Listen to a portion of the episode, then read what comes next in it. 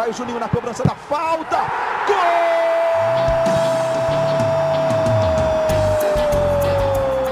Está entrando no ar o podcast. Sabe de quem? Do Vasco!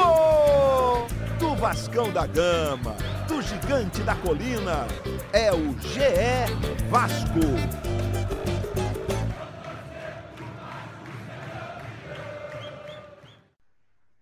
Fala, torcedor vascaíno! Tá começando o episódio 54 do podcast GE Vasco. Seguimos em nossas casas. Eu sou o Luciano Melo. Estou recebendo de suas respectivas casas dois setoristas de Vasco aqui do Globoesporte.com. Agora eu sempre faço em ordem alfabética. Como é que você tá, Fred Gomes? Fala, Lulu. Na boa, né? Eu, eu sigo em casa, mas o Hector, que não é gordinho, não é tão grupo de risco quanto ele já foi para São Januário, né? Então, ele já até antecipou o nosso segundo convidado, que esteve em São Januário no jogo contra o Madureira. Como é que você está, Hector Verlang? E aí, tudo bem? Bom dia, eh, bom dia, boa tarde, boa noite, Luciano e Fred. Tudo bem, tudo bem. Sou magrinho e já, já fui para a rua também. A gente fez vários podcasts, né? Pelo menos uma dezena de edições, sem jogos. E agora a gente vai fazer um balanço desses dois primeiros jogos do Vasco com o Ramon e com a certeza de que vamos ter mais alguns podcasts sem jogos, né, Fred? Infelizmente, Lulu, quero fazer uma reclamação pública contra o Fluminense aqui. A gente estava tão feliz que ia voltar a falar de bola e o Fluminense vai me tomar de 3 a 0 do Volta Redonda, entendeu? E aí, pô, o Vasco fez o, o, que se esper, o que se esperava do Vasco, mas que era muito difícil para classificar. Se o Fluminense não, se o Fluminense ganha do Volta Redonda, não ia ter esse problema. Aí o Fluminense vai e me inventa de perder de 3 a 0 e a gente vai ficar esse mês todo falando de junta deliberativa, é, penhora e futebol financeira. só daqui.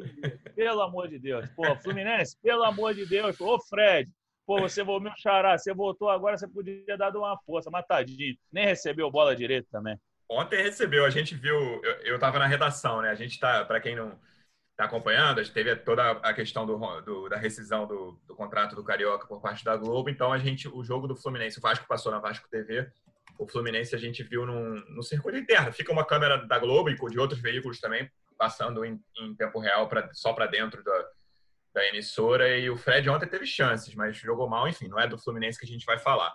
No domingo, a estreia do Ramon, o Vasco teve uma atua- melhor atuação do Vasco no Carioca, não vou dizer que foi a melhor do ano, porque acho que aquele Oriente Petroleiro aqui o Vasco jogou, jogou melhor e era um, um adversário mais capacitado também. O Macaé chegou bem quebrado, era aquele time que tinha, tinha contratos no fim e foi o último time a voltar aos treinos entre os pequenos. Não- acho até que voltou depois de Botafogo e Flu, na mesma, acho que foi na mesma semana. E agora na quinta, ontem, a gente está gravando na sexta de manhã, o Vasco venceu o Madureira, um jogo mais difícil, o Vasco não rendeu tão bem por 1 a 0. Hector, vamos com você. Que, que você achou? O que, que você gostou mais desses dois jogos, seja individualmente, seja estilo de jogo do Ramon? O que, que te chamou mais atenção de forma positiva nesses dois jogos? Então, eu vou falar uma coisa óbvia e uma outra coisa de observação. A óbvia é o cano, porque Uhum. o Vasco pode estar bem, pode estar mal, pode jogar bonito, pode jogar feio. O cano é uma certeza de que se a bola chegar, ele vai incomodar. E incomoda quase fazendo gol ou fazendo gol. Já tem nove, né? Nove gols de 12 do Vasco. Dois, Isso, dois do Erlen e um do Andrei. Então, assim, o Cano, para mim, continua sendo muito bem. Acho que foi uma excelente contratação. O Vasco mandou muito bem nisso. É, e a outra coisa que eu vou dizer é de percepção. É, Fred e o Baltar, que trabalharam é, diretamente no jogo de domingo contra o Macaé, já tinham falado um pouco. Eu ontem, eh, na quinta, lá em São Januário, olhei em loco, que é melhor para perceber assim como é que o Ramon está montando o time. Eu acho que já tem assim um, início de uma ideia de jogo, um, um, um início de um, de um, trabalho, um início de começar a colocar o dedo ali do, do técnico. E eu acho que o Ramon resolveu, é, enfim, o, o, campo de análise é muito pequeno, né? São só dois jogos e, e todo num contexto de times do Carioca depois de uma pandemia. Mas ele resolveu um grande problema que, que eu julgo, que era o meio de campo ali do Vasco, que era meio desorganizado assim na época do Abel, o time muito exposto, atacava enfim, meio estranho, se defendia pior ainda. E eu acho que é um meio de campo que está um pouquinho melhor organizado, e ele organizou isso uh, fazendo com que o lateral esquerdo Henrique virasse um terceiro zagueiro quando o Vasco vai atacar, o Henrique recua, faz um trio de zagueiro ali com com o Castan e com, com o Graça, e aí as peças começam a se mexer, os dois volantes, o Bastos e o Andrei, bem fixos no meio, é, Vinícius e Thales abrem, Pikachu e Benítez começam a infiltrar, então tem um, uma ideia que me parece ser de atacar em bloco, é, tentar confundir a marcação adversária. É, aqui no áudio falando essas coisas vai ficar até meio chato talvez para Você queria ter uma tá mesa tática, Hector? Não, não tem essa pretensão. Não, não essa pretensão.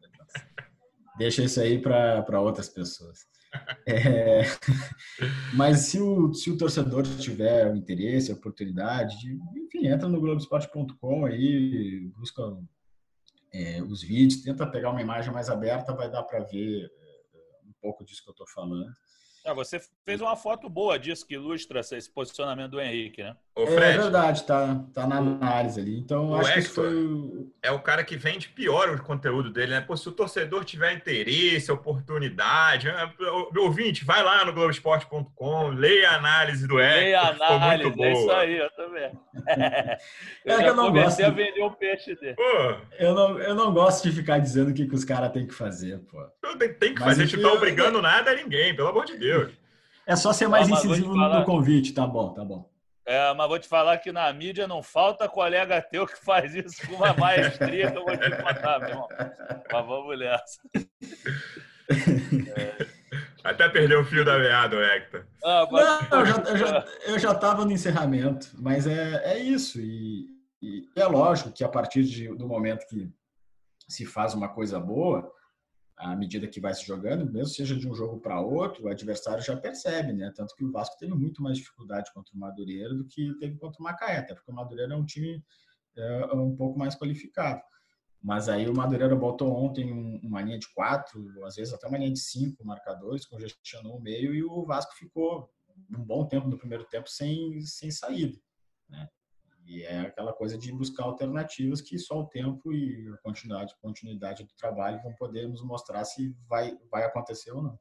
Tem um ponto importante aí, que é, eu acho bem inteligente o que o Ramon fez, que é, você tem o Pikachu e tem o Henrique nas laterais. O Pikachu é um jogador que apoia muito bem. O, o Pikachu é um raro lateral que tem uma finalização muito boa. Ele, é difícil de perder chance. Até quando no, no, domingo ele perdeu uma chance claríssima que a bola quicou, um, um passe lindo do Andrei. E o Henrique não é um, um jogador forte no ataque, né? É difícil você ver uma assistência do Henrique, um, alguém deixar alguém na cara do gol, até um chute perigoso. E ele contou com isso e falou: bom, eu vou liberar o Pikachu bem, assim, o Pikachu apoiou muito nos dois jogos e vou segurar o Henrique. Agora, tem uma questão que é, já no segundo jogo, como o Hector falou, ficou uma coisa, não, não vou dizer manjada, mas assim, os times vão todos vão saber que, olha, o Vasco vai apoiar muito mais pela direita do que pela esquerda. Deixa eu segurar aqui com o Pikachu e com o Vinícius, que foi o destaque do primeiro jogo e não foi bem no segundo já. Acho que foi uma grande diferença. Mas, apesar da boa ideia e elogiando a boa ideia que deve ser elogiada, já é um ponto esse jogo contra o Madureira, Fred, de o do Ramon pensar em alternativas, né? Que quando o Vinícius não tiver inspirado ou quando a defesa adversária prender muito aquele lado direito de ataque do Vasco, como vai como o Vasco vai conseguir jogar. E aí eu acho que vai muito no Thales do outro lado. E aí ele ainda não conseguiu, enfim, jogar o que a torcida espera em 2020, né? É, Lu, eu acho assim que tem muito a ver com a questão individual do Thales também. Eu sei que o Benítez, que é um dos novos que tem chegado, é um cara que ainda está se adaptando. Ele hora está na esquerda, hora está na direita. Se eu gostei da movimentação dele, ele consegue confundir bastante a bem. defesa adversária. Isso que o, que o Hector falou do ataque em bloco do Vasco, é legal que eles trocam de posições o tempo inteiro. Assim, menos os pontas. Às vezes eles invertem também, mas eu acho que é até ruim para o Vasco o Vinícius. O negócio do Vinícius é ali na direita mesmo. O Thales já jogou pela direita e já jogou bem. Mas o, o, o o Vinícius, eu acho que o negócio dele é ali. Ele invertido ontem no segundo tempo, também não viu a bola. Entendeu? Agora, foi que você falou também, uma diferença fundamental do primeiro para o segundo jogo. o Macaé, além de ter voltado depois para os treinamentos, parecia adulto contra criança a questão física do Vasco. Segundo tempo, assim. principalmente. É. Era brincadeira. E, e o Vinícius, o, o, tal do Maranhão, tadinho, coitado, desculpa pelo tal, é, é, jeito de falar, tá, Maranhão, se você estiver ouvindo a gente. O Maranhão deve estar sonhando com o Vinícius até hoje, o lateral esquerdo do Macaé, porque o, o moleque deitou e rolou naquele jogo. Mas é, é, concordo contigo que o lado esquerdo precisa de uma readaptação do Thales, que ele consiga desenvolver o bom futebol e que o Benítez consiga entrar de vez para poder tabelar com ele lá, já que o Henrique não vai subir. Mas eu acho que para efeito de início de trabalho, essa, esse ajuste, essa novidade eu já achei bastante interessante, porque se o lado esquerdo não funcionou tão bem, o direito funcionou muitíssimo bem contra o Macaé, como você falou. O Vinícius deitou e rolou. O Felipe Bastos estava muito bem no primeiro jogo, se entendeu muito bem com o Pikachu. Vários passes verticais que acabaram ocasionando nos três gols eles participaram. Bastos, não sei se o Bastos não participou do segundo, mas Bastos, Pikachu e Cano participaram praticamente de todos. Já ontem o Felipe Bastos não teve a mesma a mesma participação tão tão intensa assim. Ele errou uns passes meio bobos no começo, eu acho é, que ele acaba perdendo a confiança. Errou passe bobo e também precipitou um chute de muito longe. Eu sei que ele tem um ótimo é, chute, mas. Isso ele faz pô, quase tem, todo jogo. Tem um no início do jogo, cara, que ele chutou quase da linha do meio-campo, cara. Eu falei, que isso? Entendeu? E aí eu acho que ele, ele se perdeu nisso. Mas assim, ele jogou muito bem no primeiro jogo, acho que é isso aí mesmo. Lá, lado direito funcionou bem demais, o esquerdo ainda tem que ter uma, uma adaptação para esses caras poderem decolar. Outra alternativa a esse setor direito forte, um nome que a gente citou algumas vezes aqui de passagem, eu queria saber o que, que o Hector achou. É um cara que já, já tinha estreado, mas agora é titular nesses dois jogos, tá, tem se firmado e parece que vai ser a opção ali de criação do meio-campo. E eu já vi uma certa divisão na torcida, gente gostando mais, gente gostando menos. O que, que você achou do Benítez até agora, Hector? Então, eu concordo com, com o que o Fred falou até eh, a gente, durante a cobertura, conversa muito, o grupo do, do, do WhatsApp bomba pra caramba, trocando ideia, trocando informação e análise. E, e, desde o primeiro jogo, eh, junto com, o Baltar, que é o nosso outro colega, eh, nós três temos uma, uma expectativa muito grande pelo Benítez, eu acho que é a torcida do Vasco também. eu acho que ele ainda não está em forma, né? eu acho que ele ainda vai precisar de um tempinho para ficar com o shape ali que ele normalmente tem, tipo o Cano, assim, o Cano depois dessa parada ele mudou um pouco a fisionomia, ficou mais fininho, e à medida que ele for melhorando fisicamente, eu acho que a questão técnica tende a aparecer. Acho que ele é um cara é, que se movimenta muito, como o Fred falou, acho que é um cara que precisa de um entrosamento maior com o Thales, eu acho que esse lado esquerdo não está bem azeitado, tanto que quando o Bruno César entra, ele pega o lado esquerdo é, e o Benítez vai para o lado direito. E aí, no segundo tempo de ontem contra o Madureira, tudo bem que o Madureira cansou também, mas o Vasco foi um pouco melhor. Acho, acho que a entrada do Bruno César foi, foi uma boa. Mas o Benítez tem uma coisa que eu, que eu acho muito bacana, assim, que ele, além de se movimentar, ele consegue, eh, às vezes, pegar a bola, dar dois, dois três toques e chutar ele tem essa, essa qualidade, são chutes uh, uh, fortes, Concordo. são chutes com, com, qualidade. Acho que o Vasco não tinha isso é, no início do ano.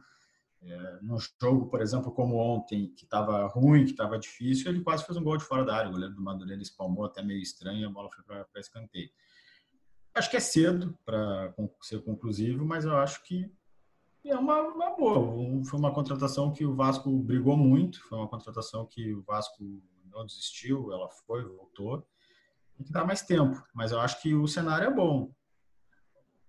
Eu queria destacar outros dois nomes que eu acho que foram bem. O primeiro não é novidade nesse ano, o segundo é novidade porque não estava jogando, mas a torcida nutre bastante esperança nele. O Andrei e o Ricardo Graça, dois jogadores da casa. O Andrei jogando muito bem. Ontem ele falhou feio naquele lance do primeiro tempo que o cara do Madureira perdeu um gol sem goleiro, uma bola que ele deixou passar por ele. Igor Catatal. Igor Catatal. É, mas depois disso jogou muito bem. Tem uma jogadaça no, no, no, segundo tempo que ele dribla três caras dentro da área e cruza para o Cano perdeu um gol que é difícil o Cano perder de cabeça na pequena área. O Andrei... O Andrei e o Cano a gente falou algumas vezes durante a, a, a quarentena, durante a parada de jogos do, durante a paralisação do Carioca, que são os dois melhores jogadores do Vasco no ano, eu acho que eles mantêm o nível. E o, o Ricardo, eu acho que, não vou dizer que está aprovado, como o Hector já falou em algum momento, é, um, é uma amostra muito pequena, dois jogos só. Mas me parece que aquela preocupação de dois zagueiros canhotos era exagerada. Não sei o que, que você acha, Fred. Ah, Lu, eu acho que é perfeitamente possível de se jogar com dois canhotos, até porque todo mundo joga com dois destros, entendeu? É, às vezes as pessoas querem muito um canhoto, é, lutam por um zagueiro canhoto e não conseguem e se viram com dois destros. Então, não vejo problema. Ele mesmo falou na entrevista ontem após o jogo que muda um pouco a movimentação na hora de sair para dar o bote e tudo mais, mas assim, também acho que a gente precisa fazer um contraponto que eles foram pouquíssimos, pouquíssimo exigidos. Verdade. Assim, o... ontem foram um pouquinho mais por conta do contra-ataque que você falou que o André originou é, em outras questões, mas assim, os caras estavam bem seguros, saíram para jogar, tomaram cartão amarelo os dois, mas o, o, o Castan, porque o Castan quis quebrar uma jogada que o Madureira estava ali enchendo o saco e o, e o do o do Graça é muito parecido. O cara vem puxando, puxando, puxando ele, uma hora ele se irrita e larga um carrinho Sim. no chão também. Mas assim, achei bem seguros. E o André é chovendo molhado, como você falou. O cara tá jogando muito bem esse ano. Entendeu? O, o próprio Ramon, na coletiva da qual o Hector participou, ele destaca que ele virou uma referência de superação, que era um jogador que estava no final da fila no ano passado, que vários passaram na frente dele, Isso. caso do Bruno Gomes, Guarim, e outros mais, do Raul. Então ele estava no final da fila, esse ano se dedicou e você vê que, que é uma das figuras que mais aparece na frente para finalizar, dá bons passes, qualificou em muita saída de bola do Vasco. Assim, ele começou no time reserva do Abel e aí já fez um jogão contra o Flamengo no segundo jogo do Vasco no ano e posteriormente foi melhorando, jogou muito bem contra o Botafogo e depois conquistou a vaga, jogou bem contra o Petroleiro e assim foi. Cara, eu não lembro de um jogo ruim do André, um jogo assim, pô, André não jogou nada, eu não uhum. lembro. Entendeu? Diferentemente do Marco Júnior, por exemplo, foi um cara que fez uns jogos bons, mas que oscilou bastante. O, o André achei que foi bem reto nesse ano, assim, e tendência de, de se afirmar mesmo, é garoto e é mais um ativo que pode render frutos. Na verdade, render o que o Vasco mais precisa, que é aquele respiro financeiro, né? É, além do respiro financeiro, dá um retorno técnico. Então, é, a, então, bola, a gente claro, fala muito claro. disso e é verdade, não, tô, não tem exagero nenhum. O clube na situação financeira do Vasco precisa vender jogador, mas um clube na situação financeira do Vasco precisa ganhar 45 pontos no brasileiro também, né? Isso é fundamental. Sim. Então, o, é, é, muito importante contar com um jogador como o Andrei. E aí, o Hector, que ontem brilhou na transmissão da Vasco TV depois do jogo, participou várias vezes, uma bela máscara, estava lá em São Januário o Ricardo Graça falou sobre a renovação depois, né, Hector? Que é uma coisa fundamental. A gente está falando aqui de retorno financeiro sobre revelações. O contrato atual do Ricardo acaba no fim desse ano, em dezembro. Na teoria, ele já pode assinar um pré-contrato com outro clube, aquela questão de seis meses antes do fim do contrato o cara está livre. Mas, ao que tudo indica, ele vai renovar com o Vasco na próxima semana ou na outra, segundo ele mesmo, foi, Hector? É, exatamente. É, já que citou a Vasco TV, eu quero fazer um agradecimento público aqui. E eu acho muito bacana o que o Vasco está fazendo. É, demonstra um respeito pelo trabalho da imprensa, coisa que não são todos os clubes que têm. E o Vasco está é, de parabéns por se esforçar e por viabilizar a participação de, de todo mundo. É, feito o registro, é, sim, o Andrei é, desculpa, o, o Ricardo Graça, ele está eh, negociando já faz bastante tempo com o Vasco a renovação.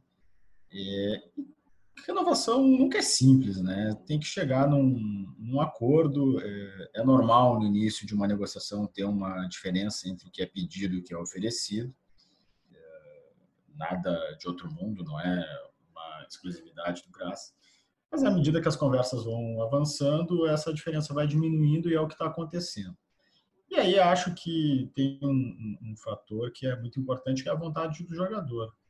É, sempre que ele falou, ele disse que quer ficar. Ontem, por exemplo, ele disse, pô, cara, eu sou vascaíno, tenho 11 anos de clube, eu quero ficar. Então, assim, é, eu não acho que ele, é, que ele iria é, dar uma declaração dessa se não tivesse uma chance grande de, de permanecer. Então, vamos ver.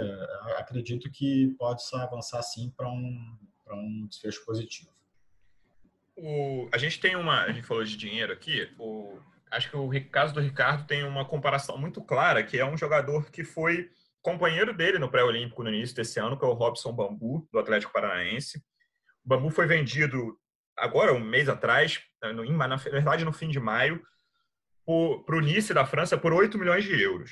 Eu não vou dizer que o Ricardo vai ser vendido pela mesma quantia, porque apesar de toda a história, de toda a diferença de títulos de, tra de, tradição entre os dois clubes, hoje o Atlético Paranaense é um clube financeiramente muito mais bem estruturado do que o Vasco.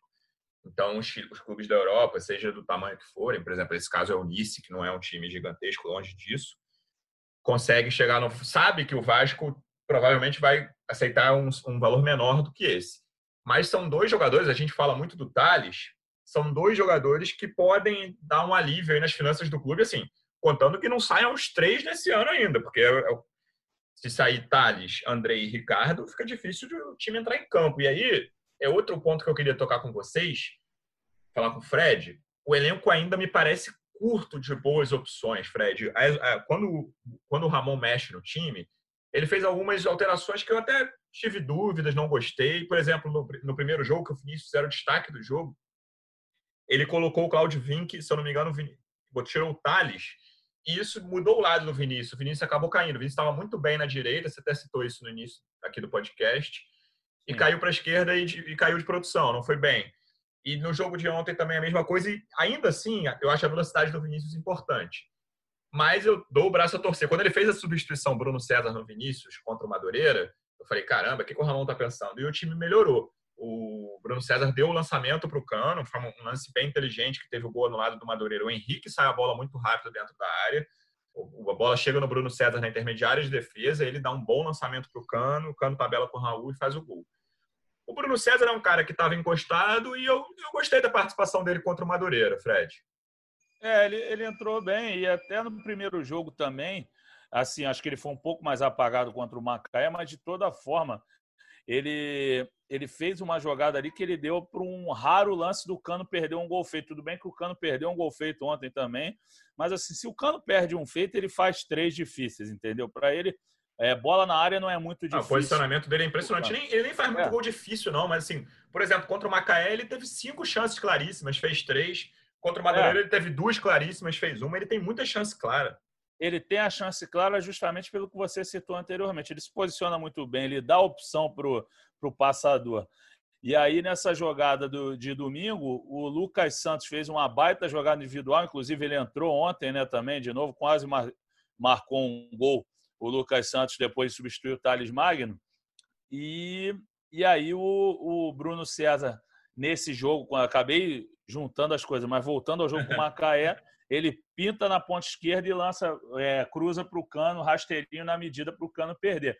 Então, acho que é um jogador que merece ser olhado sim, porque, a exemplo do Benítez, tem o chute de fora da área, tem um toque refinado, assim, toca, é, passa bem a bola, entendeu? É, é, é um jogador diferente, como o Lopes disse em entrevista, como o Ramon já falou que conta muito com ele. Então, eu acho assim, se em dado momento a gente falava assim que o grupo do Vasco era bem limitado, não deixou de ser. Mas a gente vê que tem opções técnicas que o grupo do Vasco não é grupo para pensar tanto em rebaixamento. Dá para pensar um pouquinho mais acima. Não estou falando em título brasileiro, hein, galera? Pelo amor de Deus. Mas assim, quando você entra naquele bolo ali do, do décimo para cima, acontece de você ir para uma Libertadores, como aconteceu em 2017. Então, se você se mantiver no, no bloco de cima, dá para pensar em alguma coisa. Às vezes, um, um time que, que era um potencial postulante ao título, por exemplo, pô, estoura uma crise financeira que nem houve com o Cruzeiro ano passado. Quem ia falar que o Cruzeiro não ia estar na Libertadores e foi para a segunda divisão? Então, o Vasco tem que se manter ali naquela briga do décimo para cima e ainda mais, talvez sendo potencializado por reforços. A gente não sabe, porque a questão financeira é aquela é, eu ia falar incógnita, mas não é, né? Na verdade, é um, é um drama eterno, mas que de repente consiga ser algum acerto para o segundo semestre. E aí o Vasco tem que ficar naquela parte de cima mesmo. para, de repente, beliscar a Libertadores, caso haja uma classificação em massa para a Libertadores, dependendo de como se desenrolará as próximas, como se desenrolarão as próximas Boa. Libertadores. O Vasco esse ano ainda tem uma eleição no meio do brasileiro, né? O brasileiro vai durar o que tudo indica de agosto a fevereiro. Em novembro, aí dos seis meses, no terceiro mês do brasileiro, vai ter um processo político que sempre é conturbado no Vasco. Eu me preocupa, voltando ao assunto que você falou, a questão física do Bruno César em jogo de Série A de brasileiro. Isso me preocupa. Ainda acho. Nem acho que ele esteja acima do peso, não. Acho que o Benítez, à primeira vista, me parece até um pouquinho mais, sem ser uma coisa muito chamativa, mas me parece um pouco acima do peso. O Bruno César me parece que não tem muita não tem velocidade. Ele é um cara lento dentro de campo. O cara, é um jogador lento, melhor. É... Mas eu acho que ele já era assim desde o Corinthians, né? É... Eu acho que ele nunca foi um jogador veloz. Então, mas eu acho que ele tem dificuldade, enfim, eu me preocupa. Talvez jogando uns 20 minutos por jogo ele possa ajudar, mas a questão do elenco ainda é, uma que... é um ponto que me preocupa, Hector. Não sei se você. É muito difícil o falar em contratação agora, né? Com a situação financeira que tem, com o salário atrasado porque eu, a gente olha as opções, Vasco tem botado o Marco Júnior, tem botado o Raul, tem botado Lucas Santos, tem botado Bruno César, ainda tem no banco ali, sei lá, Thiago Reis, Ribamar, Gabriel Peck, jogadores que não estão sendo muito utilizados. Me parece pouco para uma Série A. E aí vem outro ponto falando em jogador que eu queria citar com vocês, que é Fred Guarim, jogador que terminou o ano bem, teve uma longa novela de renovação, renovou, jogou, fez poucos jogos, foi para a Colômbia. Hector, é uma situação bastante complexa e que me parece ainda sem desfecho certo. De que, que a gente sabe exatamente da situação do Guarim? A gente sabe que o Guarim, eh, depois de passar praticamente um mês na Colômbia, no período aí que as competições estavam paralisadas, eh, retornou ao Rio, cumpriu o prazo estabelecido pelo Vasco. Ele foi lá para resolver um problema particular que continua o, o atrapalhando. E, e, desde que ele voltou ao Rio, ele não se apresentou ainda, é, já tem uma semana e meia, mais ou menos. É, o Vasco está tentando dar o suporte para ele resolver essa, essa questão é, particular mesmo à distância. É uma situação delicada, não cabe a gente uh, entrar no mérito do problema, todo mundo tem seus problemas, todo mundo passa por momentos difíceis. É, e o Vasco está tentando uh, ajudar e não atrapalhar. Daqui a pouco, se uh, exige que ele treine, a coisa pode, enfim, ter um efeito negativo. Mas o fato é que em 2020, depois dessa longa negociação para renovar, é, que tu lembrou muito bem, ele tem só três partidas pelo Vasco. Nós estamos em julho, tudo bem que tem o período aí da pandemia, mas a questão física dele está é, tá muito abaixo, é algo que o próprio Ramon é, falou já mais de uma vez, e ontem ele fez uma frase dizendo que precisa ter o Guarim de corpo e alma, ou seja, tem que estar tá com a cabeça aqui. E aí é algo que vai ter que se desenrolar pelos próximos dias. Ontem, é, conversando com algumas pessoas do Vasco, é, continua o mesmo panorama. Ninguém sabe, ninguém é, estima quando o Guarim vai se reapresentar. Assim como pode ser uma coisa é, para hoje, para ontem, pode demorar. Né? Não existe uma fórmula mágica aí para resolver essa, esse problema. O fato e aí quanto mais demorar, mais difícil fica imaginar ele sendo aproveitado, né? Porque ele vai precisar, enfim, eu não sou preparador físico, né? Mas no mínimo no mínimo umas duas semanas de treino para tirar esse atraso aí. Então, é um jogador importante? É. É um jogador que iria qualificar, com certeza, até porque o elenco do Vasco, como vocês estavam falando, é, é curto, não tem tantas opções. É um cara que a torcida gosta, é um cara que, que, que uh, impõe até mais respeito assim, ao adversário, né? Sim. É, mas, assim, eu acho que não dá para ficar contando com ele, não, sabe? O brasileiro aí está previsto para começar em agosto, é, 9 de agosto, né? É Isso, data, 8, 8 e 9 no fim de semana. 8 e 9. Daqui a, um, daqui a um mês, acho muito improvável do Guarim estar tá, é, à disposição do, do Ramon para a estreia no Campeonato Brasileiro, por exemplo. Fred, tem um ponto que o Hector citou sobre o Ramon que eu acho bem interessante, assim. Pode até ter os dois lados, às vezes vai para o bem, às vezes vai para o mal. Eu tenho a impressão inicial, né, nesse tempo curto, de que no caso do Ramon vai para o bem. Técnico iniciante, normalmente num elenco, ele tem.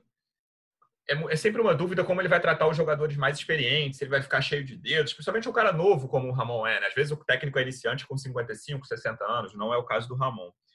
E ele me parece ser um cara firme, assim, né? Nessa, essa própria deu essa declaração que assim o, o Guarim está com problemas particulares que dizem respeito a ele, a família dele, e o Ramon falou, cara, ainda assim, respeitando todos esses problemas, eu preciso dele de corpo e alma aqui.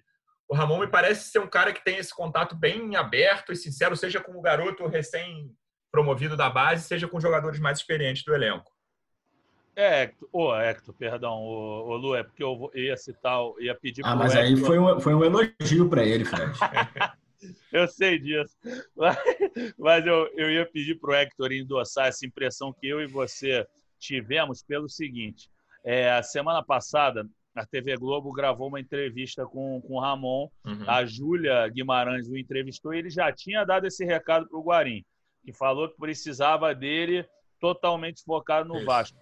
Ontem, pelo que a gente assistiu, assim, na Vasco TV, o Hector estava lá, mas também numa condição não de estar de frente para o treinador, imagino eu, né, Hector? Não, Isso. não, não, eu estava na, tava na cabine e, uhum. e fiz a pergunta é, de maneira virtual. Entendi, ele lá na sala de coletivo. Exatamente. É. E aí, assim, pelo que eu entendi, ele foi, foi exatamente o que o Luciano falou. Ele foi firme mesmo, ele falou, cara, eu preciso de você. Eu sei que teu problema é sério, porque assim, o, o Hector pode confirmar também, a, até nós publicarmos a primeira é, posição sobre o Guarim, sobre qual problema para ele ter faltado aos treinos de São Januário essa semana, eu, ele, Marcelo, o Baltar, tivemos o maior cuidado. A gente falou com muita gente, tudo em off, claro, com muitas pessoas e todas cheias de dedos para falar desse problema, porque não é uma coisa simples. Só que o Ramon falou, meu irmão, ou você resolve e, e, e vem e, e se disponibiliza para a gente, ou eu não conto contigo. Eu, eu entendi dessa forma mesmo, uma chamada para a realidade, até porque, por mais que o Guarim seja mais qualificado que a maioria do, do elenco vascaíno, que tem um passe é, refinado, um chute de fora da área, assim, o Vasco tem uns volantes bons. Assim, não, eu acho que do nível dele, talvez só o Andrei.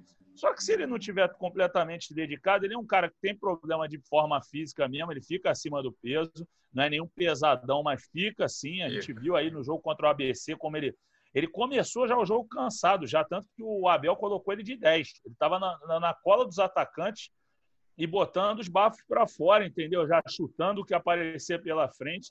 Foi o que o Hector falou. Ele impõe muito respeito. A presença técnica dele impõe respeito, mas ele está muito cansado, ele está desgastado. O cara precisa é, vir para o Brasil, ficar assim na, na, plenitude da forma física para desempenhar o melhor futebol dele. Eu gostei do posicionamento do Ramon também. Acho que ele tem estofo para isso por conta do grande atleta que ele foi, da história que ele tem dentro do Vasco, pelo fato do grupo adorá-lo. Assim, logo quando ele foi contratado, eu, Hector, Marcelo, falando com um monte de gente e, e todo mundo que estava ligado ao elenco falava: não, a gente adora esse cara, entendeu? Ele é realmente ele é papo reto, ele é estudioso, ele chama a gente para conversar de canto e tudo mais. Então, é um cara que, que eu acho que vai, vai dar certo no Vasco. Eu torço, porque sempre pareceu um atleta muito correto, muito educado lá conosco nesse pouco tempo que a gente viu. Então, eu torço muito para o Ramon. Mas então, Fred, isso aí, eu queria até ouvir do Hector também, é uma transição delicada. Que uma coisa é ser um, um cara muito querido como auxiliar técnico, né? Que aí você, Sim. as grandes decisões que desagradam algum jogador tá na, estão na conta do técnico.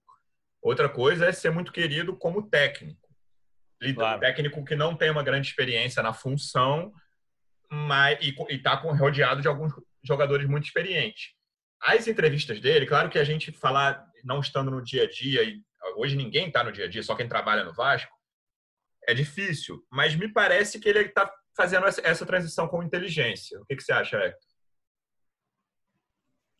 Diz a transição do Ramon entre... De relacionamento, é. De relacionamento, de relacionamento com o grupo, principalmente. Ah, cara, o, o Ramon é um cara que tem muito tempo de futebol, tem uma carreira vitoriosa. Ele tem algo que é, acho que foi falado aqui já, que para um início de trabalho é muito importante. Ele tem a torcida, cara. é difícil ver um torcedor do Vasco uh, falar mal do Ramon. Não vou dizer que não existe, porque, né, enfim, é, o, o que também não o exime de qualquer crítica, mas claro. ele, para esse início, ele tem um apoio que é fundamental, entendeu? É, é, tem também um contexto de o início de ano ter sido muito ruim, de ter uma bronca enorme com, com o Abel, então, depois que teve a troca e a efetivação, é, ele vai ter um tempo, assim, a galera vai dar um, um período para ele mostrar. E ele é um cara muito inteligente, se expressa muito bem, tanto que na, na, na, frase que ele, que ele faz ontem, ele diz, ele começa elogiando o Guarim, fala da importância dele para o Vasco, aí pega e, e, dá o recado, mas eu preciso ele de corpo e alma. E aí ele arremata, mas eu conto com ele. Uhum. Ele, ele soube conduzir muito bem, ele é um cara inteligente, se expressa bem, sabe? É, eu acho que enfim, não tem bola de cristal para saber o que, que vai acontecer, mas eu acho que vai ser improvável de haver um conflito nisso, sabe? Um conflito assim que não possa ser resolvido. Pode ter decisões que desagrade, até porque o técnico... é, se não tiver nenhum conflito de jogador e técnico é, é impossível, é, mas né? não, mas mas eu digo conflito assim é, que não possa ser superado, é irreversível, exatamente. Estava me faltando a palavra. É, mas assim é, é aquela coisa, né? se, se, não, se não quer é, ser, desag, ser desagradado, se não quer ter problema, fica em casa, né? É, ainda teve um cenário que ele vai ter uma paciência, que se o Fred citou o Fluminense, se o Fluminense tivesse ganhado do Volta Redonda, o Ramon no terceiro jogo dele de técnico enfrentaria o Flamengo, né? Que é, atualmente é sempre um risco existia uma chance considerável de ser eliminado e ficar um mês com essa derrota num clássico para o maior rival até o início do brasileiro. Claro que ninguém está feliz de ser eliminado, óbvio, mas nesse momento ele tem duas vitórias sem qualquer peso de derrota, podendo trabalhar até o brasileiro. Que você falou, ninguém vai reclamar até, tipo, se tiver um início de brasileiro como teve do ano passado, por exemplo, com, se não me engano, dois pontos em sete rodadas, aí não tem como, né? Mas ele tem esse tempo agora. Fred, agora despedido também é por ordem alfabética, queria te agradecer muito. Semana que vem a gente volta, não vai ter jogo do Vasco, mas a gente tem bastante assunto de Vasco para falar, amigo. Aquele abraço. É, ter o, o, o, nome iniciado por F é uma gentileza, porque para ser colocado na frente de duas feras dessa, só com sendo um no início da chamada meu, como era o número 6 na escola, aí eu consigo passar na frente de vocês. Uma honra, grande abraço, foi muito legal falar de futebol. Pô, Fluminense, eu queria falar mais de futebol. Valeu, torcida vascaína, valeu, Hector, valeu, Lulu, abraços. Valeu, Hector, aquele abraço, semana que vem tem mais, amigo. Valeu, amigos. Muito obrigado. Estamos aí sempre à disposição. Um abraço. Valeu, pessoal. Obrigado pela audiência. Semana que vem a gente volta. Um abraço.